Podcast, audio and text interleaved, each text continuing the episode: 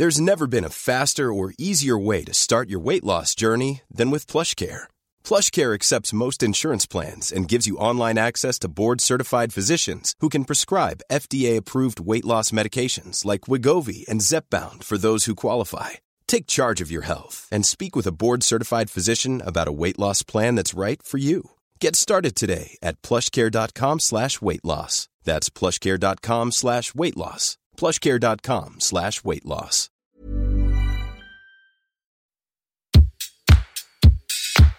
Place des fêtes, Antoine Dabrowski sur la Tsugi Radio. On dit que tout a déjà été fait, qu'on n'invente plus rien en musique, qu'on ne fait que recycler. Et pourtant, l'écoute de certains albums procure une bouleversante sensation d'inconnu. Attention, si vous ouvrez les portes de Machines of Loving Grace, le troisième album studio de Parawan, vous ne serez plus jamais le même. Le complice de Céline Sciamma s'affranchit des formats pour mieux laisser divaguer ses machines, pleines d'amour, mais aussi de mystères, comme les mystères des voix bulgares qui viennent ensorceler les plages de l'album. Fondateur d'Institut et de Marble, deux labels très électroniques, se frotte pour la première fois dans son travail solo aux instruments organiques et, élargit le territoire des musiques électroniques. Oserez-vous partir à l'aventure avec Parawan sur Machines of Loving Grace? Pour nous, Atsugi Radio, la réponse est oui, et plutôt deux fois qu'une, car Parawan est aujourd'hui l'invité de Place des Fêtes, dernier épisode de la saison. Dans cette émission, une princesse, une certaine Zelda, qui va se faire psychanalyser en musique par notre spécialiste jeux vidéo Antoine Gaillanou. Nous irons de l'autre côté des Alpes parler de Musica Leggera avec Benoît Félix Lombard qui revient sur le parcours du cultissime Lucio Battisti.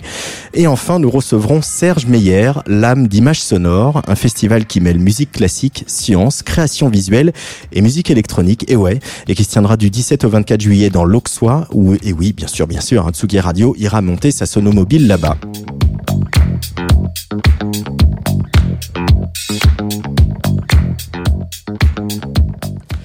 Un jeudi, un festival, voire deux même aujourd'hui. Avant d'accueillir Parawan, on file en Belgique, pas loin de Bruxelles, pour parler de la nouvelle édition du Horst Arts and Music Festival, un festival où les artistes se produisent dans une scénographie imaginée par des collectifs d'architectes et d'artistes. Au téléphone, je suis avec Evelyne. Bonjour Evelyne.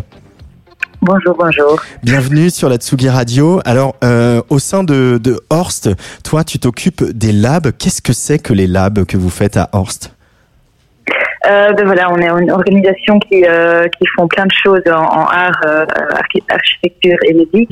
Et pour chacun de ces disciplines, on fait aussi des summer schools qui sont euh, un peu comme des labs dans laquelle on invite euh, des, des, des, experts en fait de venir se réunir sur le terrain ici à Villeborde avec plein de jeunes pour avoir une semaine d'échange, de workshops, de, de débats, de discours sur des thématiques qui sont proches à nous et sur, dans laquelle on croit qu'ils sont aussi très importants pour le secteur de la. Alors ça, c'est du 3 juillet au 12 juillet hein, que se tiennent ces labs, parce que la spécificité de Hortz, c'est que c'est un festival qui a lieu dans une scénographie qui est imaginée, euh, construite, rêvée par des cabinets d'architectes ou des étudiants en architecture, spécifiquement pour le festival.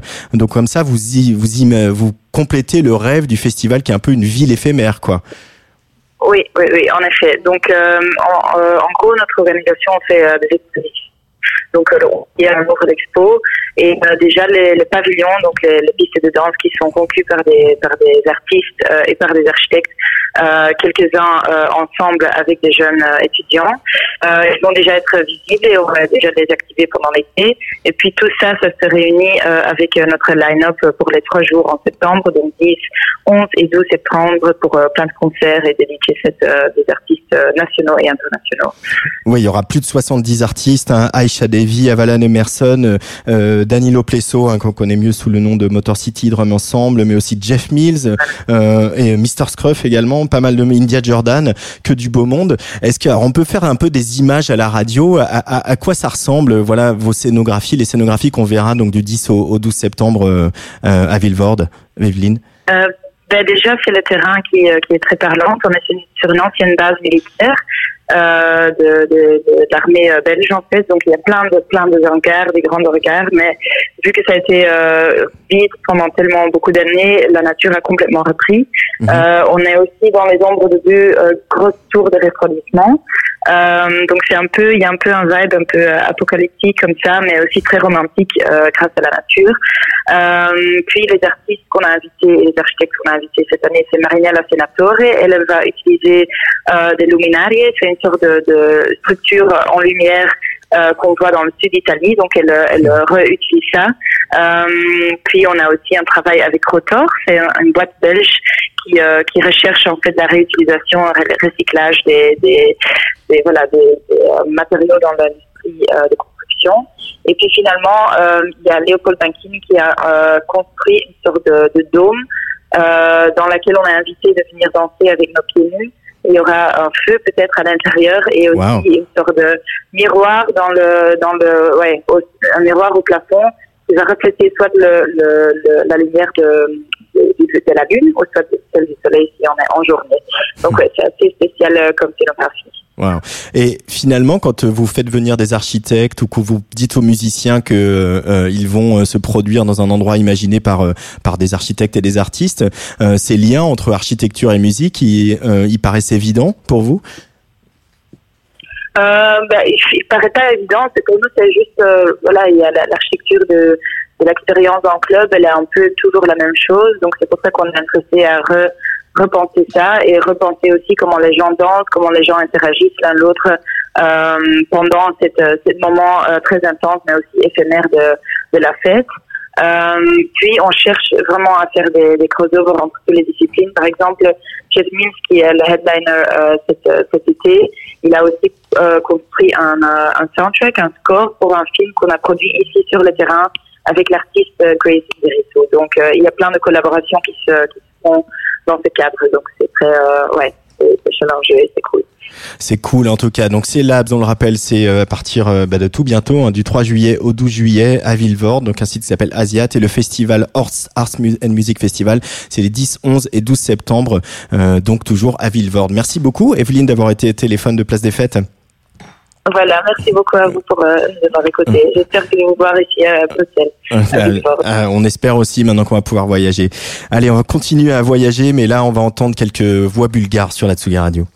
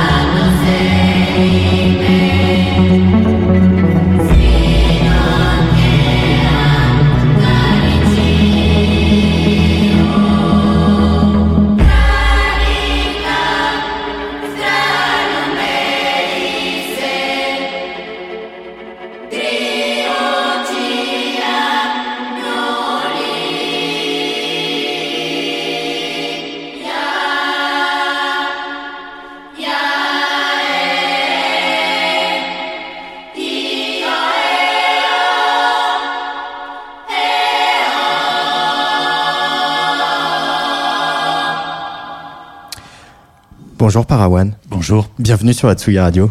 Merci. Alors, ce qu'on vient d'entendre, euh, c'est un extrait de cet album qui s'appelle Machines of Loving Grace. Euh, alors, on reviendra sur les voix bulgares, mais il y a Mhm. aussi une autre voix qu'on entend au milieu. C'est un discours. Est-ce que tu peux nous en parler? Oui, c'est un discours très célèbre, euh, en tout cas dans, dans la contre-culture américaine, de Mario Savio, qui était un activiste militant des droits civiques et du free speech plus généralement euh, sur les campus en fait dans les Mhm. années 60. Euh, on a pu l'entendre repris, samplé dans, dans plein de circonstances, dans des films, dans des albums de black metal, dans des dans Battlestar Galactica, dans voilà, ça a été ça a été repris dans tous les sens. C'est euh, j'ai toujours été assez euh, ému par euh, bah, tout simplement le timbre. Il y a presque un, un côté preach, quoi. Il y a un côté gospel. comme l'idée de, de, de ce morceau, c'était de d'imaginer un peu un gospel pour une autre planète, pour une autre civilisation. Euh, J'aimais bien l'i- l'idée de, de mélanger le, le côté presque enfin spirituel de, de, ce, de ce timbre et en même temps le- l'engagement politique. Voilà. Euh, Et puis euh, Battlestar Galactica, c'est une série importante pour toi, pour plein de gens, pour moi aussi, euh, Ouais. euh, parce que justement, il y a cette cette espèce de, de, de quête de, de l'utopie et du l'espèce de cycle aussi infini qui se répète. Ouais. Qu'est-ce qui te parle toi dans, dans cette série et qui peut se retrouver en, en filigrane dans, dans ton nouvel album? Eh ben, c'est l'exploration de, de la frontière entre l'humain et la machine, en fait, Euh, et tout euh, cette, euh, ce questionnement de ce que c'est que d'être un humain face à des cyborgs qui, en l'occurrence dans la série, sont extrêmement euh, crédibles comme euh, humains, sans vouloir trop spoiler. Euh, et il y a cette espèce de d'hybridation en fait entre le, le digital et le, et le réel qui, que j'ai cherché à explorer notamment sur ce, sur ce disque en fait. Euh, les autres voix qu'on entend, donc, ce sont des voix bulgares. Euh, Mm. C'est euh, assez envoûtant, assez déroutant de prime abord aussi de se dire, euh, voilà, c'est- ces voix, ces dissonances, etc. Euh, on sait que le voyage, c'est quelque chose de très important chez Parawan. Euh, on reviendra sur le, sur le Japon, évidemment. Qu'est-ce que tu es allé chercher dans ces voix bulgares, dans ces chœurs Alors c'est une très une quête très ancienne. D'ailleurs, la plupart des voyages que j'ai fait pour ce disque, euh, oui effectivement pour le Japon aussi, mais pour l'Indonésie, euh, c'est des des recherches en fait de sons qui m'ont obsédé depuis, je dirais presque l'enfance. Euh, et alors le mystère des voix bulgares qui est enregistré sur ce sur ce morceau en particulier, euh, c'est un groupe mythique des années 80, euh, qui un groupe de, de femmes en fait, de chanteuses qui pratiquent quelque chose d'extrêmement traditionnel, mais qui en même temps a, a touché et franchi les frontières pendant, pendant plusieurs décennies parce que euh, tout le monde a découvert d'un seul coup cette espèce de folklore qui semble extrêmement mystique, Mhm. euh, qui ressemble presque à rien d'autre en fait d'une certaine façon. Et, euh, et c'est quelque chose qui m'a beaucoup euh, attiré, que j'ai aussi retrouvé, à vrai dire découvert par Kenji Kawai et Ghost in the Shell dans les années 90 quand j'étais un, un ado euh, très attiré par le Japon, la culture japonaise, puisque Kenji Kawai s'est inspiré en fait euh, du mystère des voix bulgares pour cette bande originale.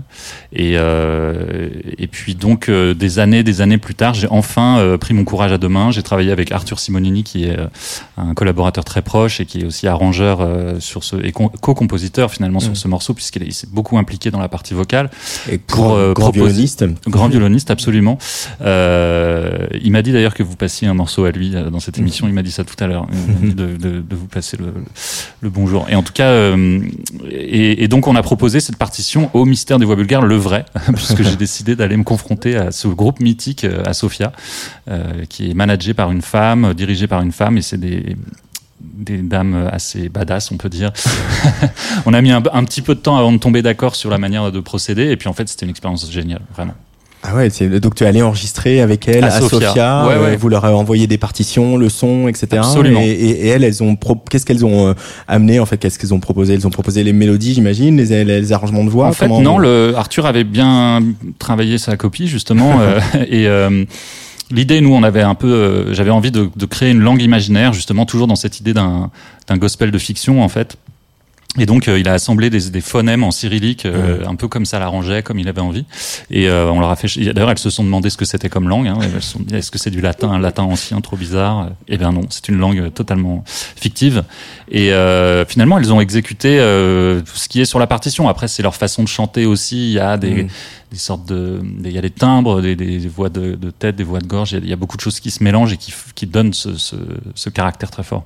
Euh, mais c'est marrant aussi parce qu'il y a ces dissonances, enfin qu'on interprète comme des dissonances ou des, des- Mhm. que Jean-Sébastien Bach appellerait des faussetés, mais Mhm. et qui sont en fait vraiment euh, toute l'expression euh, Mm. de, de leur chant qu'on peut retrouver des choses euh, des quarts de ton des choses comme ça qu'on peut retrouver dans la musique arabe par exemple Mhm. Euh, et il y a ce, ce cette dissonance qui existe aussi dans la musique électronique quand on pitch quand on ralentit quand on tourne un filtre etc Euh, tu as voulu reproduire un peu des choses que tu faisais euh, électroniquement euh, dans l'organique avec des voix Alors des choses que je fais, je sais peut-être, mais surtout des choses que j'ai aimées en fait dans la musique électronique. Et tu, as tout à fait raison. En plus, moi, je suis très fan de musique électronique, parfois un peu extrême, presque à la limite du bruitiste, du côté du label Warp ou Reflex par exemple, qui m'ont beaucoup Mhm. marqué.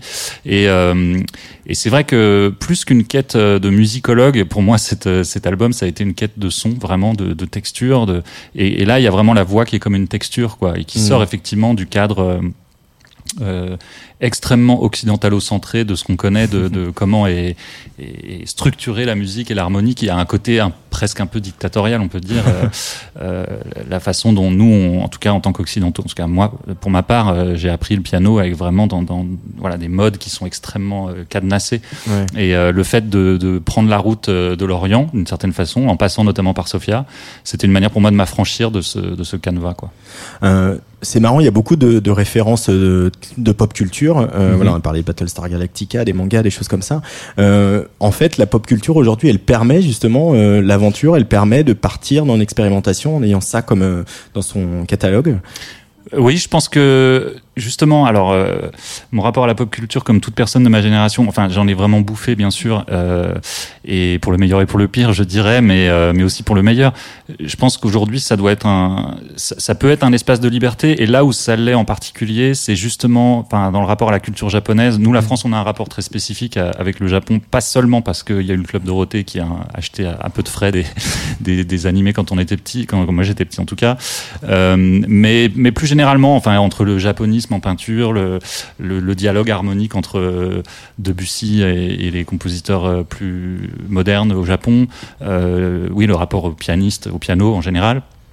Il y a toujours eu ce dialogue et le, Japon, c'est vraiment un endroit où Attends, j'essaie de retrouver mon idée parce que là on était, on était parti, je suis parti très loin.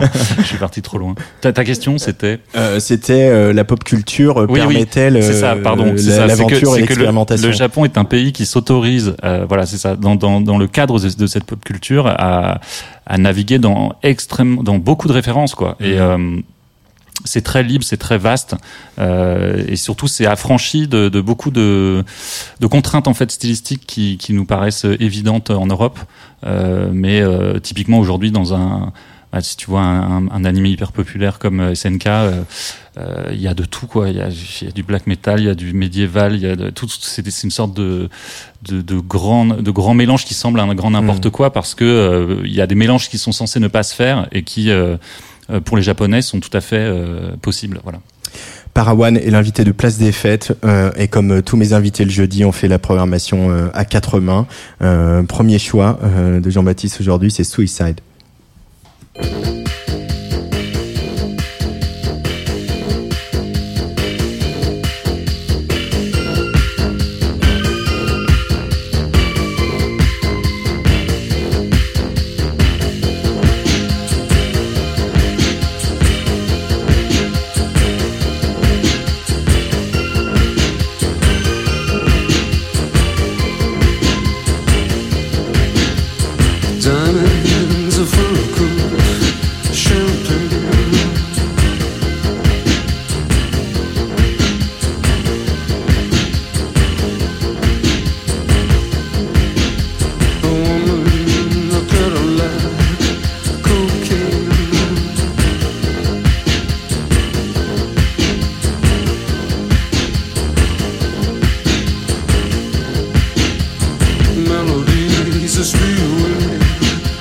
The lights.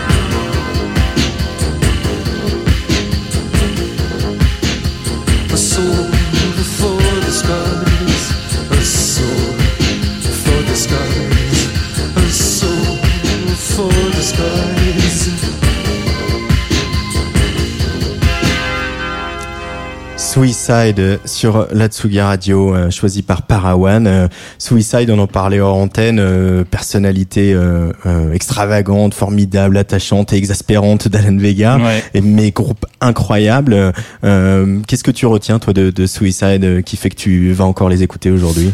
Euh, bah, déjà c'est un son, euh, une approche extrêmement originale. Euh, et puis euh, bah, justement ce disque je l'ai acheté en fait euh, au Japon, tous rejoints.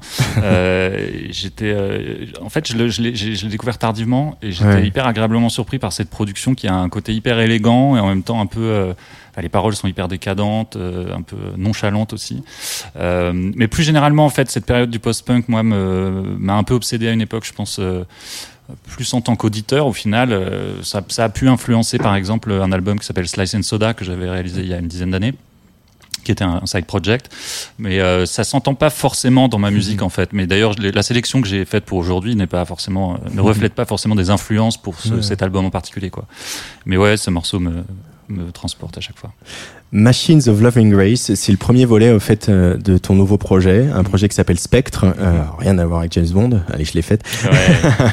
mais un projet Tu es le deuxième pour l'instant. Ah, bah, euh, j'avais envie. Euh, un projet qui va donc se décliner en trois temps, cet album, et puis le live, dont la première aura lieu d'ailleurs pas loin d'ici le 11 juillet dans le cadre du formidable festival Days Off Absolument. et un film, un film qui lui s'appellera Madness and the Family. Mhm. Et, et en fait, tout ça, euh, c'est le fruit d'une enquête, d'un travail que tu as fait sur toi, de recherche Mhm. aussi sur ta famille, sur tes origines. Euh, et cet album, tu le portes en toi depuis très très longtemps. Euh, par Ouais, ouais, très longtemps. euh, je suis sorti de la FEMIS parce que j'ai été étudiant en cinéma. euh, J'ai dû sortir en 2004-2005 et euh, avec Céline Sciamma qui était en scénario. Donc euh, c'est au moment où on a commencé à bosser sur Naissance des pieuvres aussi. Euh, et euh, assez vite, il était question de faire un long métrage. Bon, il, il, a, mis, il a mis longtemps à Il se a mis longtemps. tu vois. mais c'est c'est comme ça, c'est parfois comme ça. Et, euh, et sur la piste en fait de ce scénario euh, qui était basé sur des intuitions, des impressions d'enfance, euh, de, de vécu dans ma famille, euh, j'ai découvert des secrets et j'ai commencé à, à pousser cette enquête un peu plus loin, à la, à la mener dans la vraie vie en fait, dans le monde extérieur, à, à carrément me documenter et donc faire en, en- partie un documentaire, hein, puisque le film a un côté euh, documentaire, même si euh, il y a beaucoup d'inventions et de fiction aussi qui relient les parties.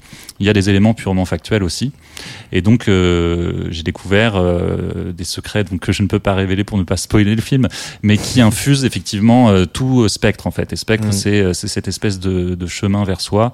Euh, à travers les histoires des, autres, quoi, et euh, l'histoire de mon père, l'histoire d'une sœur aussi, euh, et de ma famille en général, euh, euh, la vie dans des communautés euh, spirituelles, euh, avec une, euh, une notion de, de guérison de la maladie mentale à travers la spiritualité.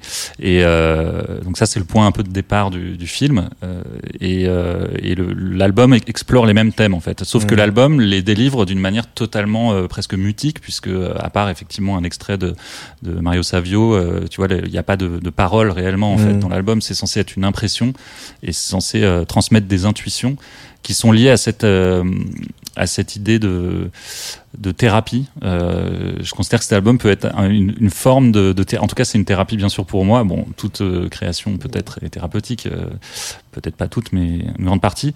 Et, euh, et même pour l'auditeur, parce qu'il y y, a, il y a des tensions, il y a des nœuds qui se font, qui se défont dans des morceaux, il y a des plages beaucoup plus apaisées, etc. Et je pense qu'il s'écoute vraiment comme un album. Pour le coup, c'est très bizarre en 2021 de proposer ce genre de format, bien sûr. Mais euh, je suis un peu de l'ancienne école, donc je, je me permets encore de le faire. Et euh, voilà. Oui, alors bah, c'est vrai que c'est pas euh, très Spotify compatible. euh, Non. D'ailleurs, c'est même pas très compatible avec une émission de radio où faut en choisir euh, que quelques-uns Oui, bien sûr, parce ouais. que c'est vraiment un album qui qui a été conçu pour être écouté dans sa dans sa suite aussi. Ouais. Euh, voilà. Euh, la folie, c'est une, c'est une source d'inspiration euh, stimulante ou au contraire c'est un peu effrayant quand on va creuser là-dedans euh, et qu'on est artiste? Eh ben dans ce cas précis, euh, la folie comme un mur un peu d'incompréhension, euh, c'est-à-dire que euh, je pars d'une d'une histoire euh, qui concerne une de mes sœurs qui a été euh, diagnostiquée entre guillemets avec une maladie mentale il y a longtemps. Euh, je dirais à tort d'une certaine Mhm. façon. Euh, la folie comme un ouais, comme un bloc in- in- incompressible, incompréhensible, c'est c'est euh, c'est très paralysant.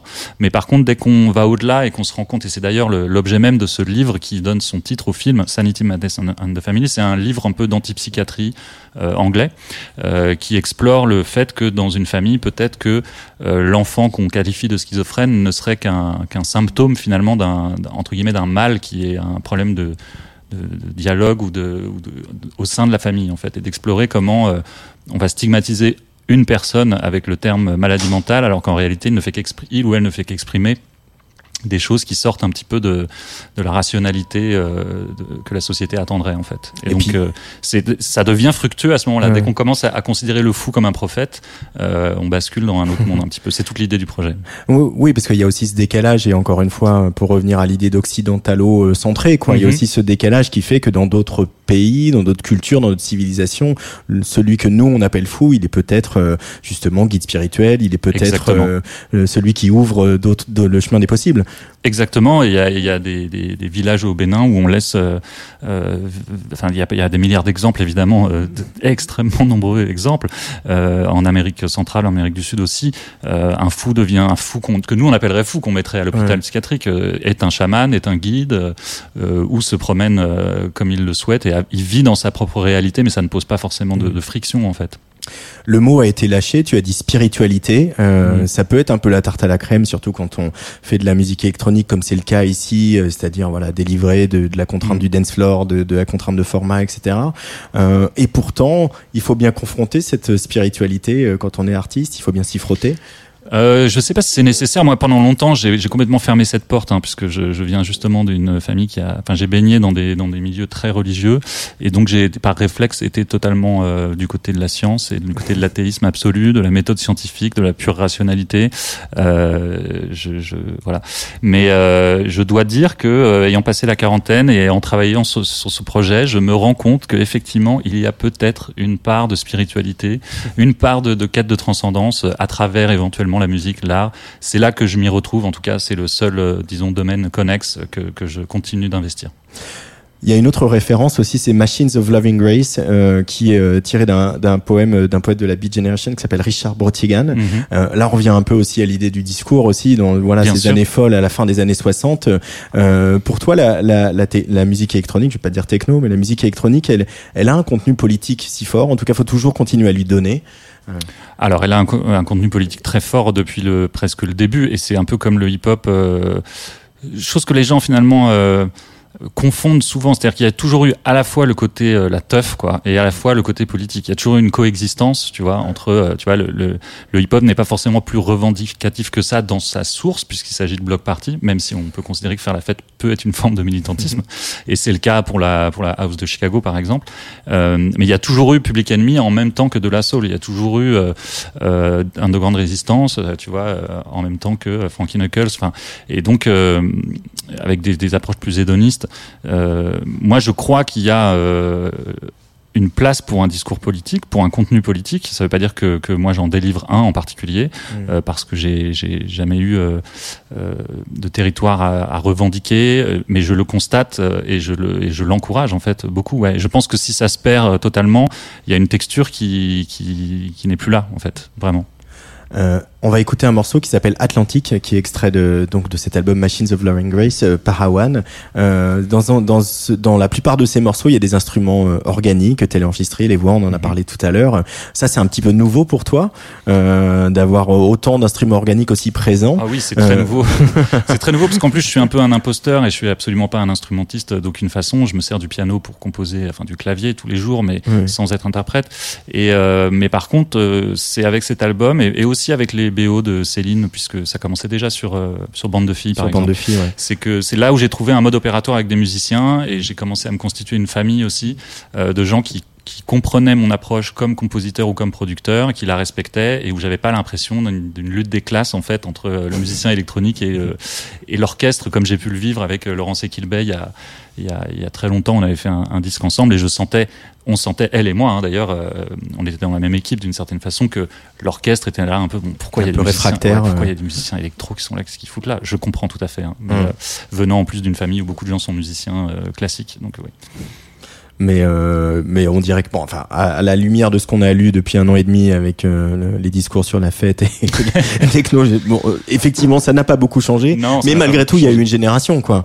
Euh, ouais bien sûr il y a une génération euh, ouais faut continuer à, à, à, prêcher la bonne parole là-dessus hein. ouais prêcher la bonne parole après euh, moi je suis je suis tranquille avec ça dans le sens où j'ai grandi vraiment avec l'idée que non mais le rap c'est pas de la musique c'est des samples ouais. vous volez la musique des autres et, et voilà le, les DJ c'est pas des musiciens alors maintenant c'est devenu hyper cool d'être DJ, mais moi j'ai quand même grandi euh, avec un hobby qui était vraiment uncool, tu vois. Genre, enfin, je veux dire, c'était pas, c'était pas cool, quoi. Tous les gens qui jouaient de la guitare, sais, les années 90, tout le monde avait un peu un groupe de grunge ou de, euh, et on, on, passait pour des, pour des espèces d'arnaqueurs, en fait, quoi. Voilà.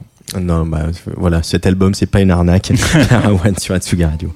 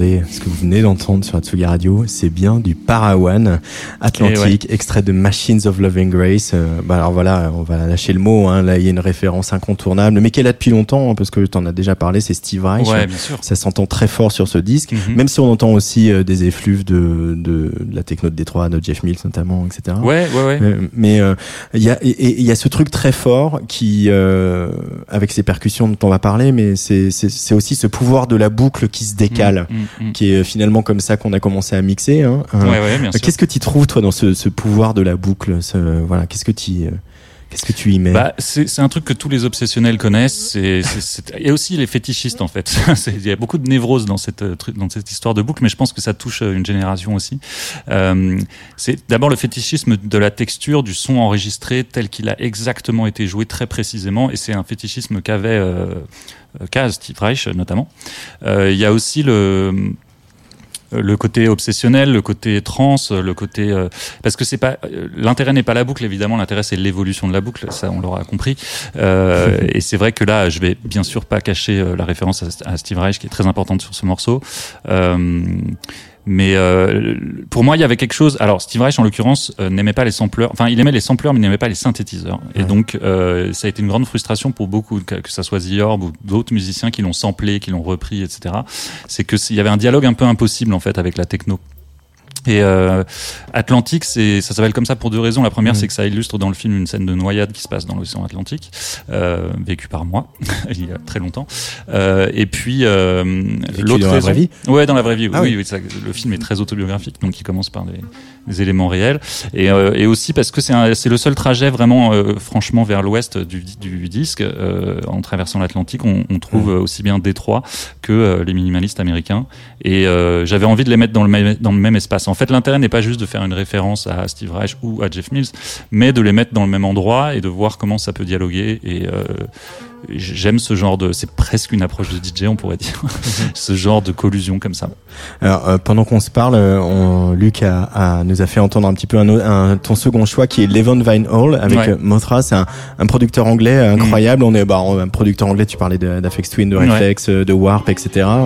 Qu'est-ce qui te parle chez Levon Vine Hall bah Là, je trouve que son évolution, elle est trop belle. Euh, il se lâche et il y a un truc artistique. Enfin, je sais pas si ça veut dire grand chose de dire artistique, mais il y a, il y a une, il y a une épaisseur là qui commence à prendre. Euh, il y avait un truc. Moi, je jouais hein. déjà. Ouais, c'est ça.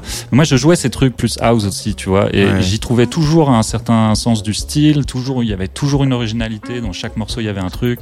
J'étais pas toujours d'accord avec ses parties pris, mais euh, j'ai joué toujours, j'ai toujours joué des morceaux à lui. Et là, je trouve qu'il y, a, une ampleur qui se prend. Alors, est-ce que c'est, euh, est-ce que c'est la pandémie, l'isolation, qui libère comme ça des imaginaires et pas seulement le sien? Euh, Mais voilà, je le trouve très fort ce morceau. Allez, on l'écoute un petit peu et on se reparle, Parawan.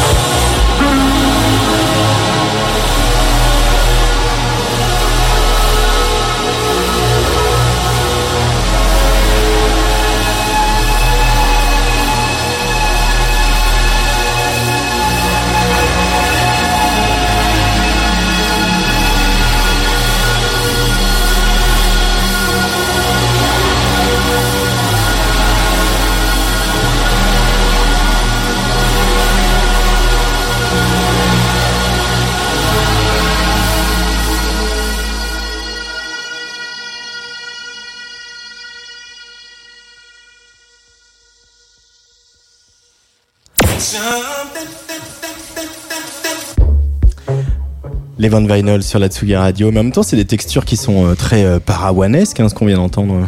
ah, j'aurais pas pensé, mais c'est, bah écoute, ça me fait plutôt plaisir en fait, c'est trop bien. Merci. Euh, donc Machines of Loving Grace, c'est le titre de, de, de, cet album qui est donc traversé par euh, cette enquête que tu as menée, euh, voilà, sur sur ton enfance, les fantômes de l'enfance, etc. Mm -hmm. ce film, je sais pas si les clips qui sont sortis, il y en a trois, on va les retrouver dans dans dans le film, mais les, ces trois clips, tu as trois personnages mm -hmm. qui ont des qui dorment et qui ont des électrodes sur le cerveau. Euh, donc on imagine il y a une espèce de, de moniteur, hein, je vais appeler ça comme ça, avec Ouais. un gros tube cathodique qui qui projette euh, ce qu'on imagine être leur rêve, en tout cas l'activité de leur cerveau. Ouais. C'est des choses qui te fascinent. Tu parlais de science tout à l'heure, euh, euh, justement, bah, tout ce qui est euh, l'étude du cerveau, de comment on s'en sert, etc. Ouais, là c'est presque un travail sur l'imagerie des rêves en fait euh, Ouais. que j'ai proposé à William Labourie qui a réalisé les trois clips et qui est un brillant réalisateur et monteur également. Et, euh, et en fait, je lui ai montré le film. Euh, bon, on se connaît depuis un moment et euh, on connaissait nos boulots respectifs, même dans le cinéma d'ailleurs. Et euh, donc en toute confiance, je lui ai dit écoute, euh, essaie de développer une sorte de spin-off un petit peu autour de, ce qui se passe dans le film. Et il se trouve que dans le film, il est question de séances un peu thérapeutiques avec de l'art vidéo, avec euh, de la captation de d'activités cérébrales. Et, lui, il l'a amené légèrement ailleurs, en fait, vraiment dans le monde du rêve, dans le monde de la, de la visualisation. Je trouve qu'il a fait un super boulot. Et oui, ça me bah, c'est toute cette espèce d'assemblage, euh, toujours encore cette chimère euh, homme-machine, euh, cerveau euh, électronique. euh, c'est ce que dit aussi Richard Brotigan dans ce poème. Au final, il dit euh, qu'il rêve. Alors, est-ce qu'on- est-ce que c'est ironique? Est-ce que c'est une folie? Sans doute.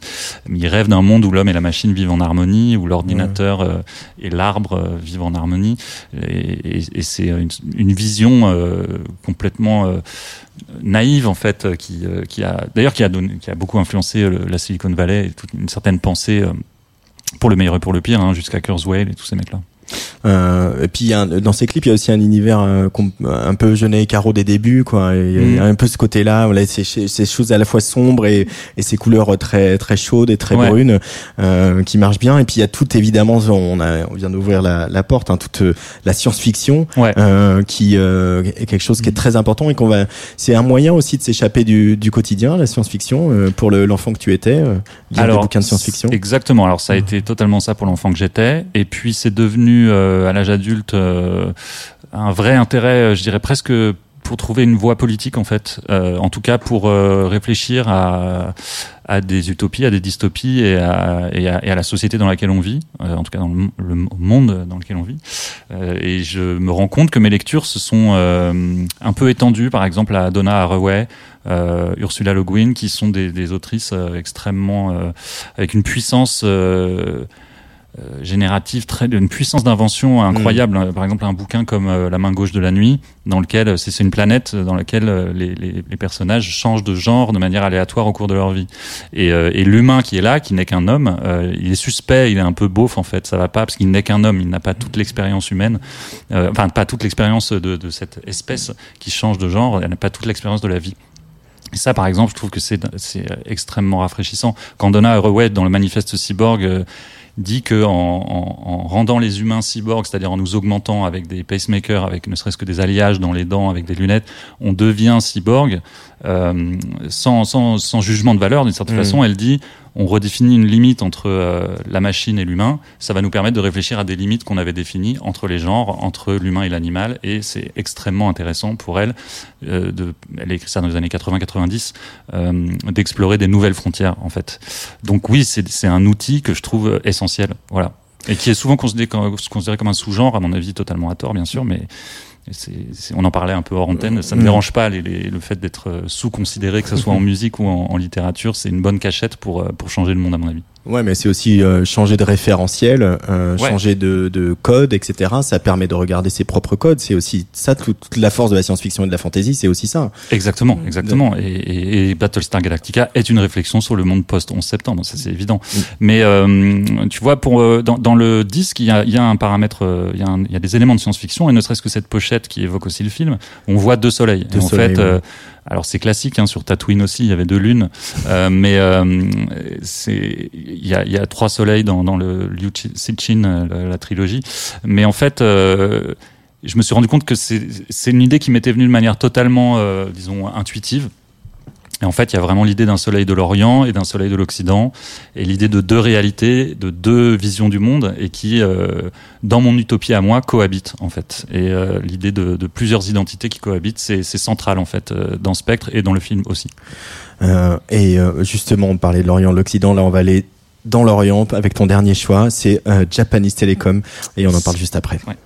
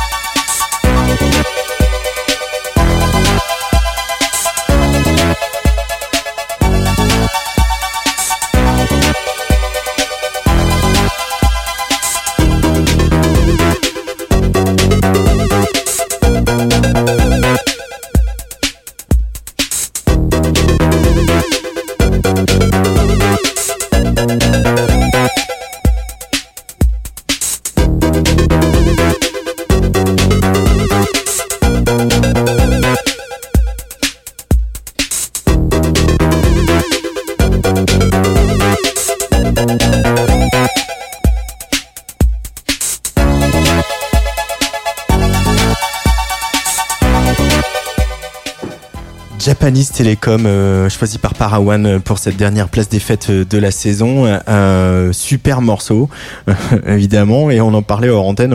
Euh, bon, enfin, déjà, qui c'est Japanese Telecom C'est Gérald Donald, qui est la moitié de Drexia. Ouais qui représente, on peut dire, l'aristocratie du son de, électro de Détroit, électro au sens le plus noble du terme justement, euh, un groupe euh, et un collectif finalement d'une certaine façon, puisqu'il y a tellement de, de side projects et d'alias euh, chez Warp en Europe, en Allemagne, chez Trésor, que c'est, on peut s'y perdre. C'est une galaxie. Moi, j'ai fait d'ailleurs une émission sur euh, sur vos amis de Rins, une émission spéciale Drexia qui, qui évoque tous ces tous ces projets.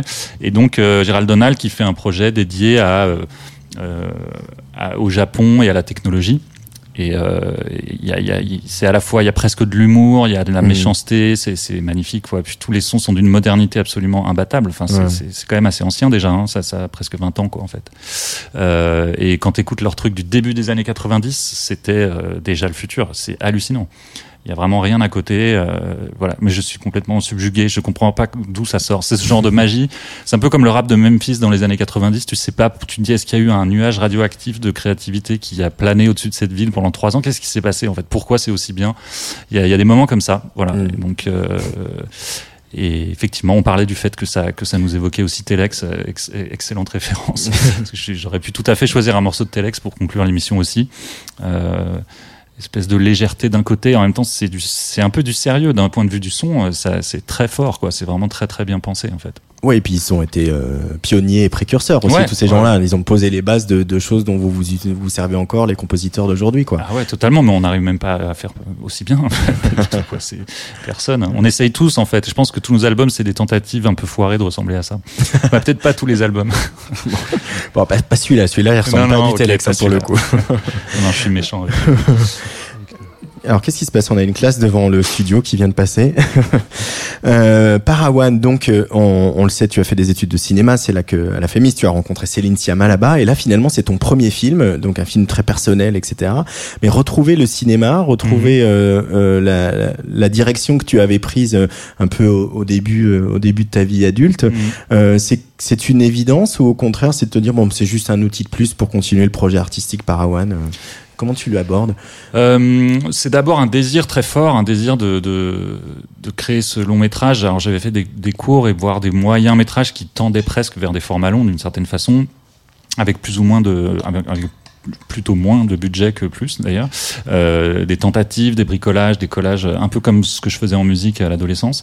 Et là, euh, j'avais vraiment envie d'un changement d'échelle en fait. J'avais envie de voilà, le long métrage, c'est le, le passage, le cap un peu difficile que ce soit en termes de financement ou même de développement personnel, presque, c'est difficile d'accéder à ça. Euh, en France, on est assez privilégié, mais bon, là, je l'ai fait sans aide, je l'ai fait en, le, faisant, en le payant moi-même, en fait, en le produisant moi-même, et enfin, avec l'aide de coproducteurs. Mais j'avais commencé le projet tout seul, je me suis lancé. Donc, euh, ouais, ce, long métrage, c'est une introspection. En fait, je pense que j'ai mis du temps à accéder à la fiction. Euh, quand on vit dans une famille dans laquelle il y a des, quand on grandit dans des secrets en fait, euh, voire des mensonges, c'est très difficile d'aborder la fiction. Je, je, fais un peu ma psychanalyse là, mais c'est un peu ça. Euh, Quelqu'un comme Céline par exemple, elle, elle, aborde la fiction, elle fait de la fiction, c'est sa matière et elle le vit, euh, elle le fait très bien. Et euh, assez tôt, moi je me suis rendu compte que j'avais besoin de partir du réel, d'explorer le réel. Donc en fait c'est vraiment une il euh, y a une partie complètement rêvée dans le film, mais il y a aussi une, une, exploration du réel. Enfin, du réel, je sais pas, mais je dirais presque que c'est plus facile de chercher la vérité que le réel, parce que d'une certaine façon, le réel est, seul ne se laisse pas attraper comme ça. Mais il y a une quête de vérité, ouais. Une quête de vérité. Euh, et, au niveau de l'outil, c'est tu, tu, tu, te projettes d'en faire d'autres. Euh, tu, tu veux tu veux faire ouais, devenir connu comme réalisateur, comme je sais pas, comme un Monsieur Oiseau a pu le faire.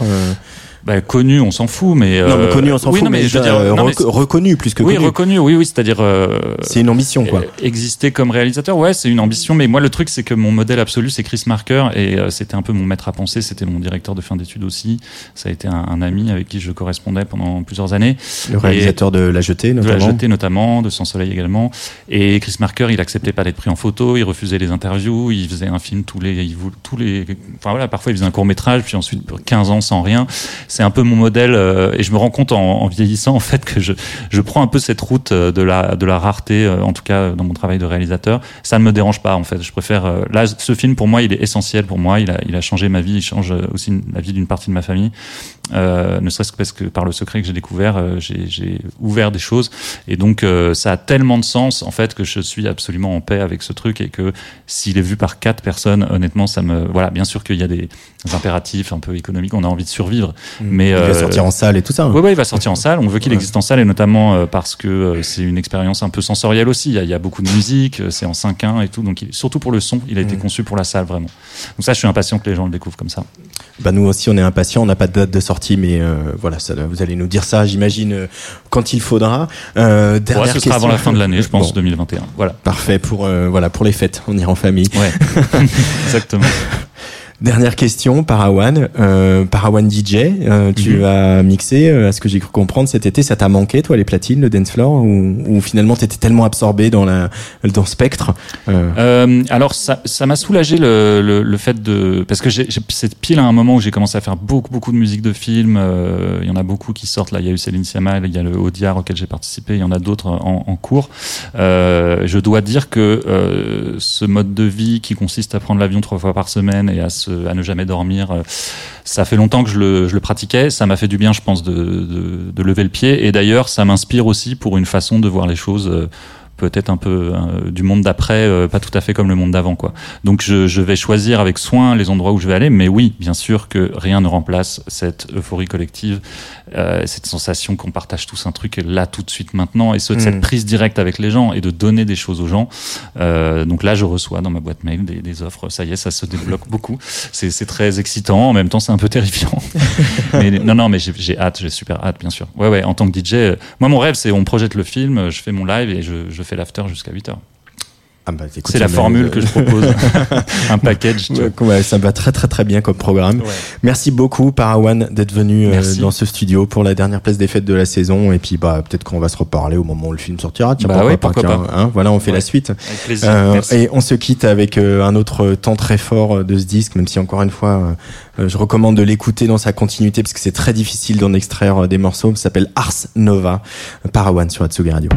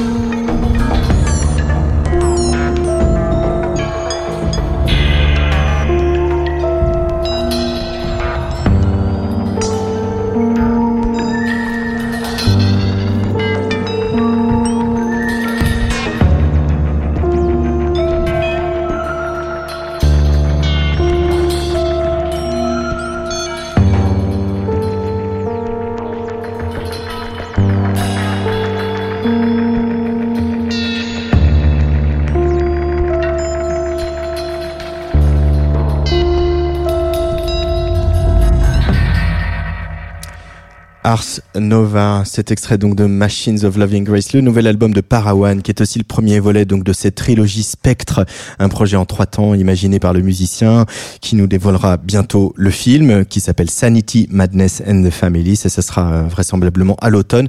Et le live, et ce live, il va le donner pour la première fois le 11 juillet au festival Days of, pas loin d'ici. Place des fêtes, Antoine Dabrowski. Tous les mois, on psychanalyse en musique les jeux vidéo avec notre spécialiste Antoine Gaillanou. Salut Antoine. Alors on recommence. Hop, hop, hop. Salut Antoine. salut, salut. Euh, Plaisir de revenir. Alors attention, le micro vert ne marche Hop pas là, du tout. On va prendre le bleu. Ah, voilà. C'est mieux, c'est mieux. Ben voilà, je suis, voilà, je suis très content d'être là. Ça fait, Bah oui. ça fait si longtemps, si longtemps qu'on n'est pas, que je suis pas venu en plateau. Et puis tu as croisé tout. Parawan qui euh, a fait des musiques de, de jeux vidéo, si je dis pas Oui. de bêtises hein, Il d'ailleurs. oui, Il me semble, hein. il me semble aussi. Il me oui. semble aussi. hein. Alors, euh, pour cette dernière de la saison, où partons, Antoine? Eh bien, en partant, ah c'est à toi de me le dire avec le, le premier extrait.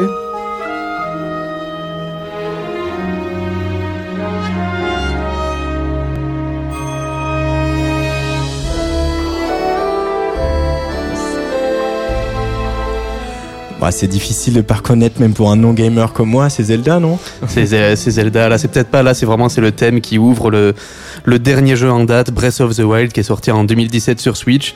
La série The Legend of Zelda. Voilà, je- je- tout le monde tout le monde connaît au moins de nom. Elle fête ses 35 ans cette année. Waouh. Il y a un jeu qui doit sortir, voilà, la suite de Breath of the Wild qui est à venir euh, l'année prochaine.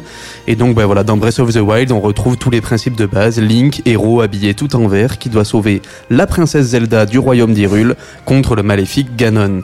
Voilà, il y a plein, plein, plein d'éléments qui sont là, d'épisode en épisode, qui reviennent, et y compris, bien sûr, certains thèmes musicaux.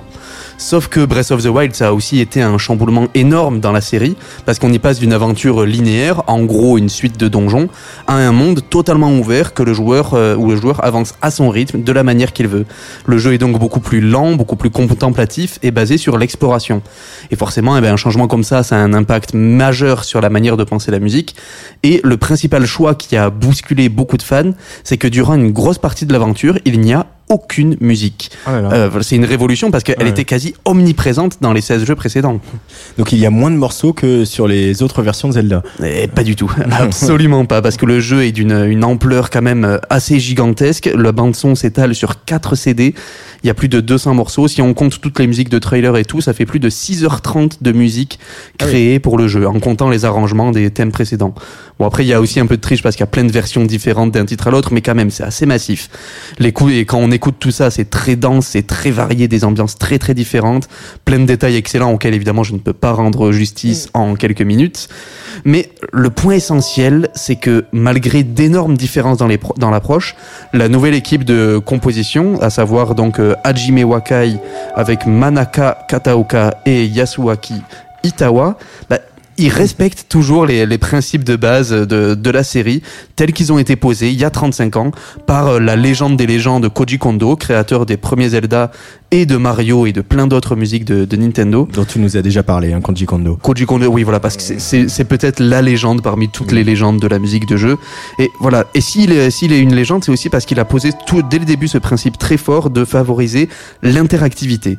Toujours avant tout.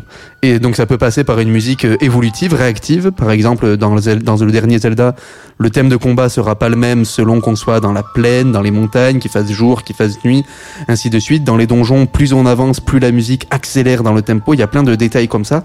Et donc, ce qui compte, c'est de toujours favoriser l'immersion du joueur en collant au maximum à ses actions.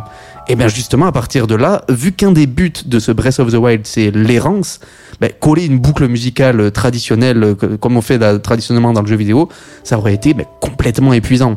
Donc, on va passer l'essentiel de ce temps dans le silence avec, comme on entend là depuis tout à l'heure, des, petites ponctuations au piano. Voilà, surtout du piano, qui est vraiment l'instrument central dans cet épisode.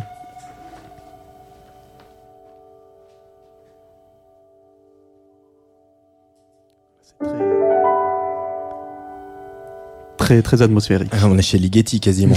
Mais ça veut dire que toute la bande son, c'est de l'ambient comme ça Antoine Et non, loin de là, bien sûr, parce qu'il y a aussi des tonnes et des tonnes de nouvelles mélodies qui ont été créées pour euh, caractériser les personnages et les lieux inventés dans le jeu. Voilà, dès qu'on arrive dans des endroits un peu plus spécifiques. Donc voilà, comme je disais, c'est hyper varié. Ça s'inspire de musique traditionnelle japonaise, bien sûr, mais aussi arabe, européenne. Voilà, on parlait de dialogue France euh, France Japon avec Parawan. Il y a de la valse musette. Eh ben, carrément. c'est très surprenant. Il y a voilà, il y a plein plein d'ambiances très différentes et le jeu se permet même des, petites blagues un peu comme euh, il y a ce très joli thème qui caractérise le personnage nommé Mifa au destin assez tragique et ce thème se base sur les notes eh bien mi et fa.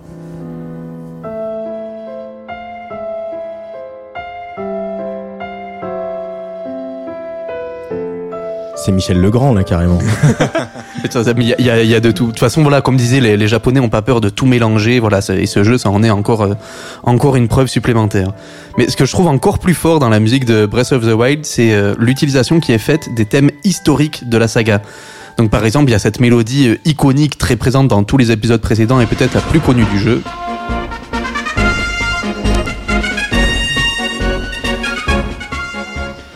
Sauf que là, ça c'est la version telle qu'on l'entend dans le dernier Super Smash Bros, pas dans Breath of the Wild.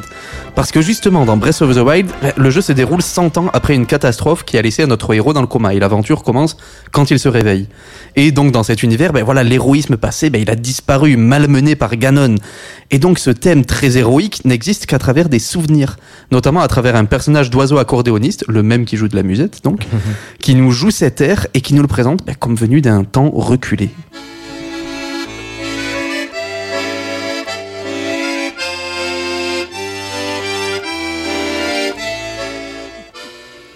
Voilà, d'un coup, d'un coup, ça prend une dimension beaucoup moins héroïque et plus, plus retenue, plus, plus mélancolique. Je trouve ça très beau. Et donc, rien qu'avec la musique, voilà, il y a toute une symbolique qui se construit, un passé révolu et sur lequel il faut tout reconstruire. Mais dans le fond, ben, c'est toujours le même héritage qui est préservé. Et preuve ben, qu'entre tradition et, modernité, il n'y a jamais eu à choisir. c'est ça, c'est la meilleure chute de la saison, Antoine Gaillanou. ah ça, on finit, on finit en beauté. Euh, donc rappelle le nom euh, de cette nouvelle version de Zelda. Donc Breath of the Wild qui est sorti en 2007. Et j'ai basé un peu ma réflexion sur un bouquin alors d'une une musicologue et journaliste qui s'appelle Fanny Rebillard qui a sorti en avril dernier ce livre, je le montre à la caméra, un livre donc qui s'appelle Zelda, la musique dans Zelda, les clés d'une épopée ilienne. Alors voilà, ça couvre les 30, les 17 jeux de la série, ça couvre tout, c'est très très pointu mais très très intéressant. Merci beaucoup Antoine Gaillanou euh, pour cette saison. On se retrouve à la rentrée pour continuer à parler de jeux vidéo. Oui, je pense. Oui, oui, oui. Allez, euh, dans quelques instants sur le plateau de Tsugi Radio à la Folie L1 dans le parc de la Villette, Serge Meyer qui viendra nous parler de la deuxième édition d'Images Sonores, un festival euh, dans le pays d'Auxois.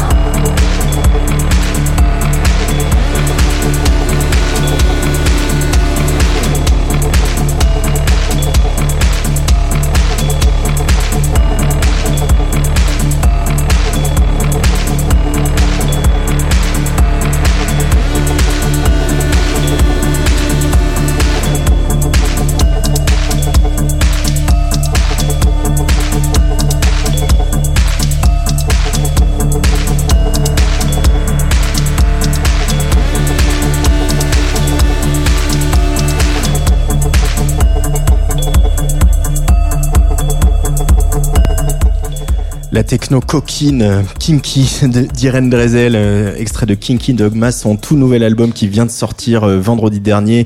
Et si on écoute Irene Drezel sur Atsugi Radio, c'est parce qu'on l'aime bien sûr, mais c'est aussi parce qu'on la retrouvera bientôt, au mois de juillet, à l'affiche d'Images Sonore. le directeur artistique, programmateur d'Images Sonore est en face de moi. Bonjour Serge Meyer. Bonjour. Ah, le verre ne marche toujours pas. Ça y est, on recommence. Bonjour. Bonjour à tous. Ah, voilà, le verre marche. C'est formidable. Euh, je suis ravi qu'on bavarde un petit peu euh, et qu'on parle de, de, de, ce beau projet.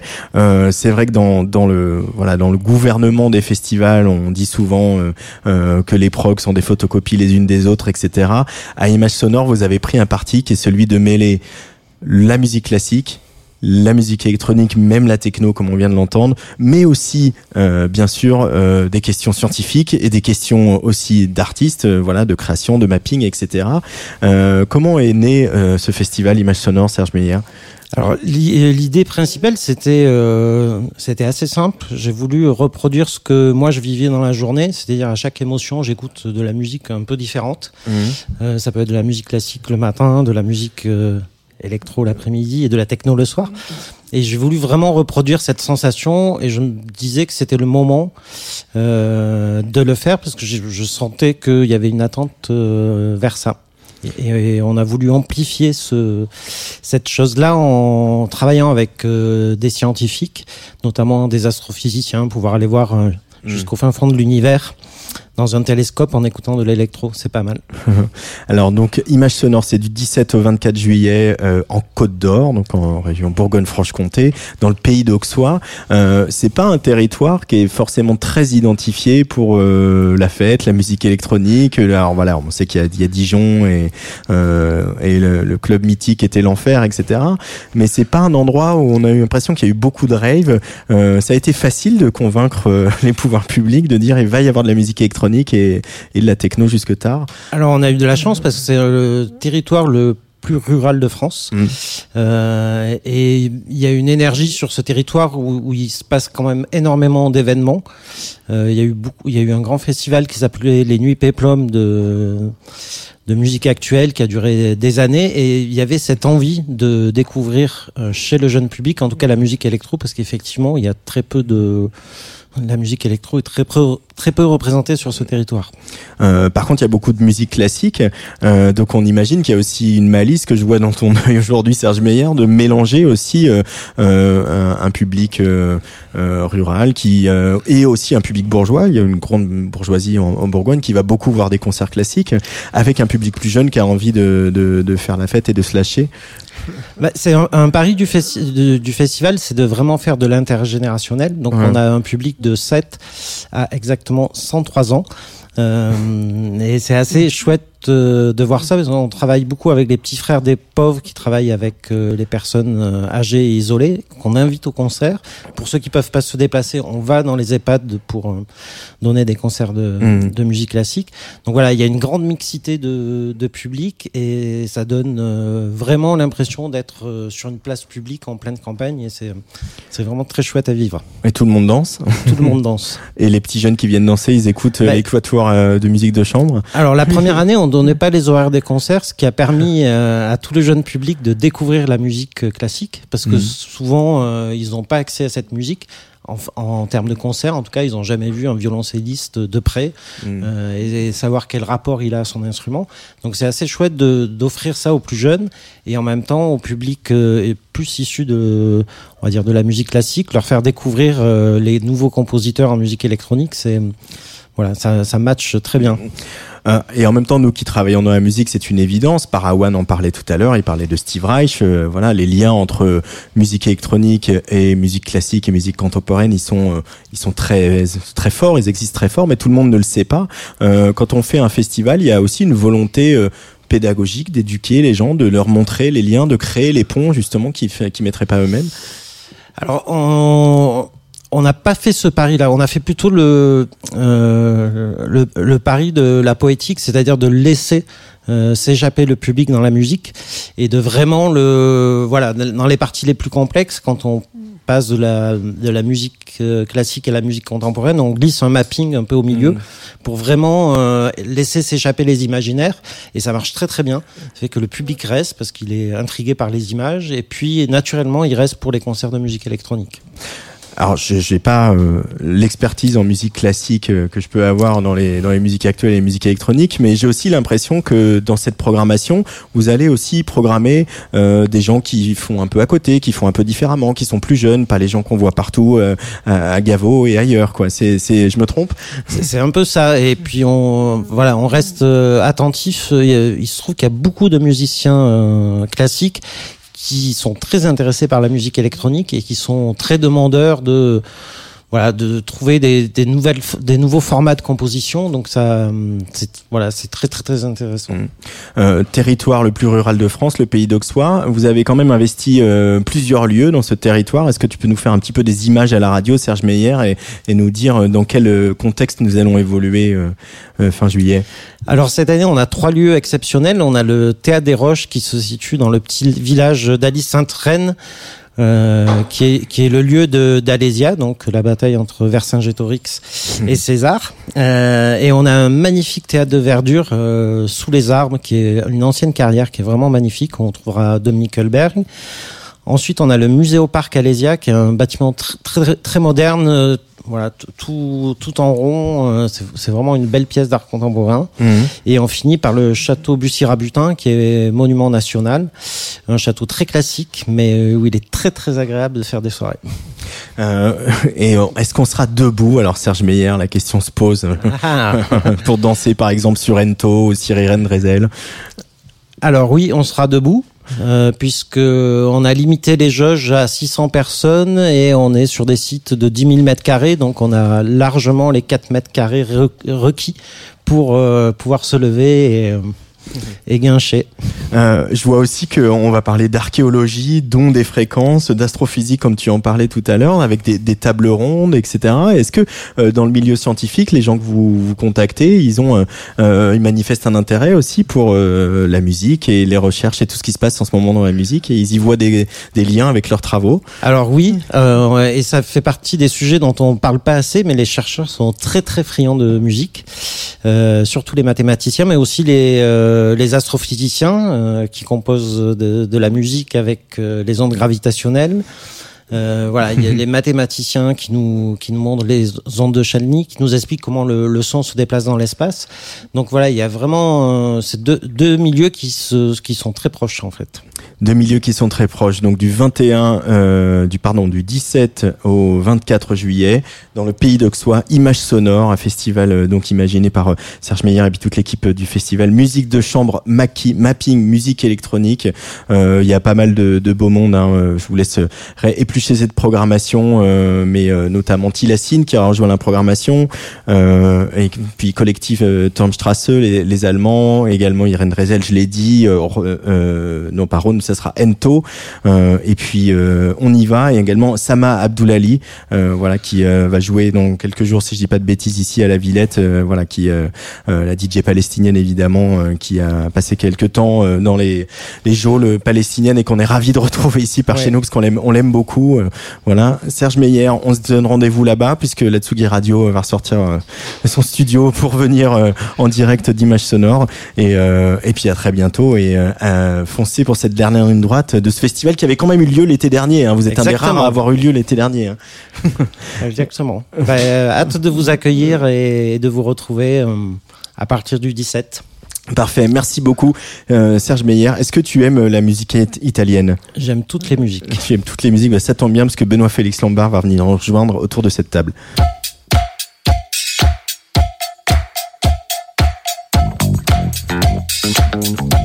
Place des fêtes sur la Tsugi Radio. Tous les jeudis à 17h. Il connaît la musica leggera sur le bout de ses doigts. Je m'arrêterai là pour l'italien et surtout pour la poésie. Salut Benoît. Salut, le bout de mes doigts.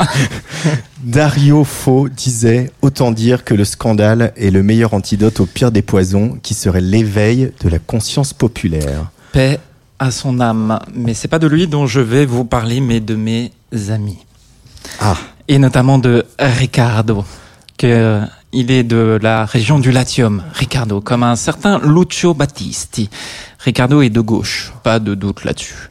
Peut-être moins que son frère, avoue-t-il, mais tout de même. Il travaille dans le cinéma, c'est un ami. Luca, lui, est du Frioul, comme un certain Pier Paolo Pasolini. Il est de gauche, pas de doute là-dessus. Luca est rappeur. J'ai eu le privilège d'ailleurs de tourner dans l'un de ses clips. C'est un ami. Ricardo et Luca ne se connaissent pas, non. Et pourtant, à quelques années d'intervalle, comme une impression de déjà vu, déjà entendu, j'ai d'abord avec l'un, puis avec l'autre, ouvert les mêmes portes des mêmes enfers, déterré le même cadavre sans sommeil, tenté en vain d'apaiser une même douleur qui dit trop peu son nom. Nous avons parlé de Lucio Battisti. Car Lucio Battisti, décédé en 1998, est aujourd'hui encore un sujet de débat pour le moins polémique dans la péninsule. À l'image de l'arrestation de ses ex-membres des Brigades Rosse, il y a quelques semaines en France, son nom incarne une Italie qui n'en finit pas de régler ses comptes avec ses années de plomb, comme un livre qui n'en finit pas de d'être relu pour ne pas être terminé. Pardon. Né en 1943, non loin de Rome, Battisti est l'une de ces figures monstres de la musica leggera italienne. Plus de 25 millions de disques vendus. Malgré une voix haut perché comme suspendue qui tranche avec les voix standardisées dans les graves de l'époque et une aisance scénique de l'ordre du zéro c'est que Battisti se considère lui-même comme un artisan de la musique. Il compose à l'époque des mélodies imparables sur les mots de son premier partenaire de jeu, son âme sœur, mm. son parolier mogol. Des mots simples, délicats, influencés par la Beat Generation dans son versant le plus libertarien, des mots enfantés par la contemplation de la nature et le désir de ne faire qu'un avec elle, mais aussi des mots qui parlent d'hommes amoureux, mélancoliques, d'hommes au cœur brisé, jaloux et joueurs, prêts à tout pour conquérir les cœurs libérés d'une Italie qui se libère dans la douleur. Bref, un homme, Battisti, qui chante les sentiments comme une femme. Motocicletta. 10 HP tutta cromata. E tu se dici sì. Mi costa una vita. Per niente la dare. Ma ho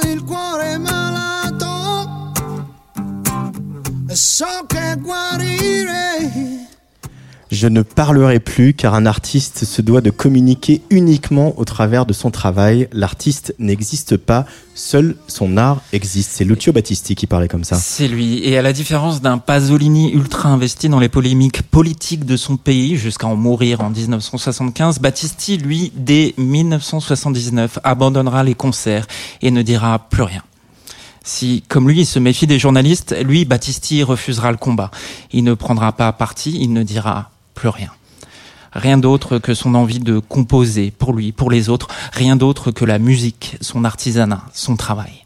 Et ça, dans l'Italie des décennies 60, 10-80, un pays où les bombes de l'extrême droite éclatent à Milan et Bologne notamment, où la stratégie de la tension et les complicités d'institutions corrompues hystérisent les camps, ce pays où malgré tout, et surtout quand on a du succès, ça ne passe pas. Se taire, c'est déjà choisir son camp. Il n'en faut pas plus pour que les premières rumeurs circulent. Lucio Battisti est de droite. La machine médiatique s'emballe et voilà que l'on se met à analyser ses chansons selon ce biais analytique. La Collina dei Ciliegi ou le Mio Canto Libero hymnes cryptés à Mussolini, à une Italie en ordre où la jeunesse se lève pour sa souveraineté. Et pourtant, des mains levées et grandes ouvertes vers un ciel sans nuages ne font pas forcément un salut fasciste. Et pourtant, se plaindre d'une Italie devenue à partir des années 60 un pays ultra consumériste ne fait pas forcément un conservateur réactionnaire, encore moins un argentier des milices obscures d'extrême droite, mais toujours le silence. Le doute a fait son office et son mutisme a fini de catégoriser Battisti dans la tête des générations suivantes. Et pourtant, dans son studio. Il aborde les années 90 en expérimentant les boîtes à rythme et les synthétiseurs. Battisti commence à perdre son public. Son silence, médiatiquement incorrect, se brise toutefois avec des fulgurances telles que Amarsi po, s'aimer soi-même pour devenir soi, s'unir, indivisible, proche mais inatteignable, politiquement incorrect.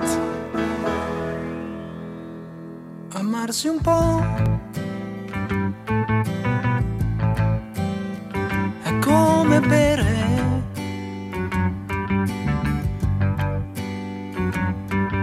Più facile è respirare. Basta guardarci poi. Avvicinarsi un po'. Lasciarsi mai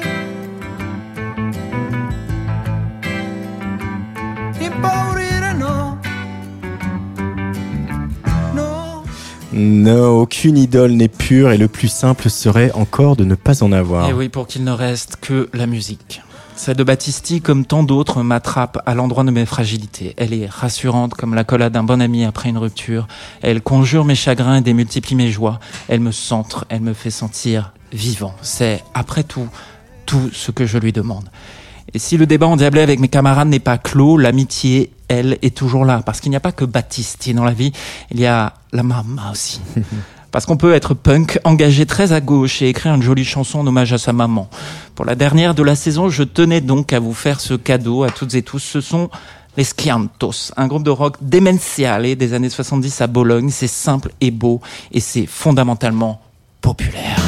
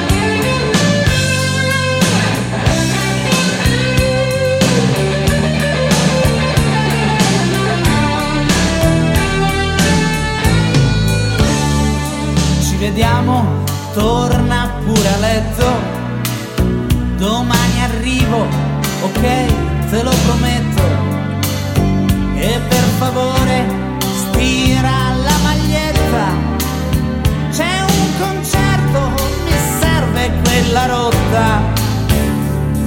Ricorda di comprarmi dei calzini.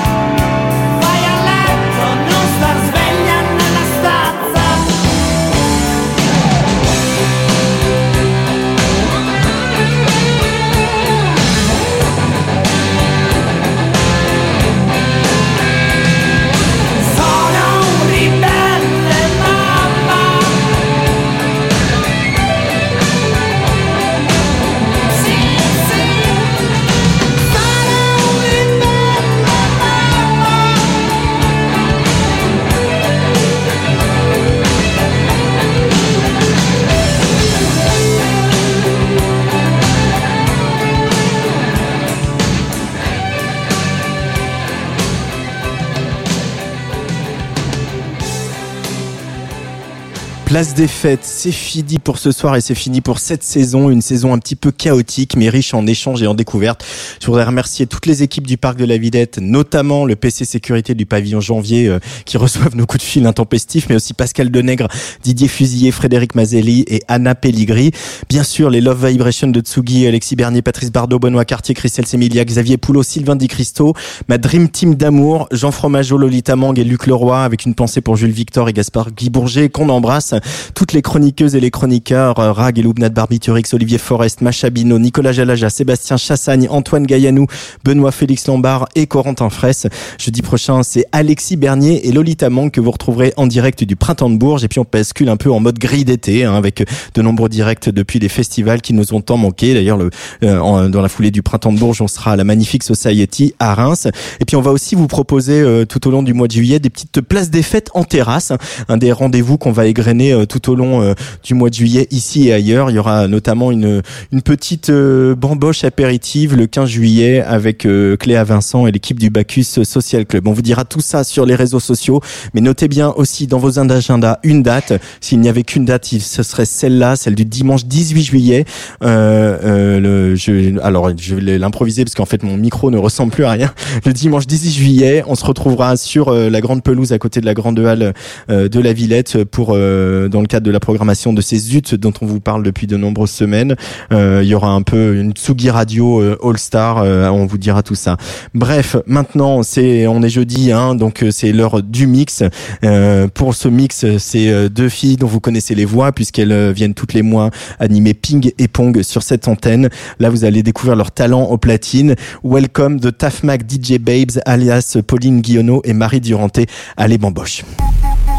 Tsugi Radio.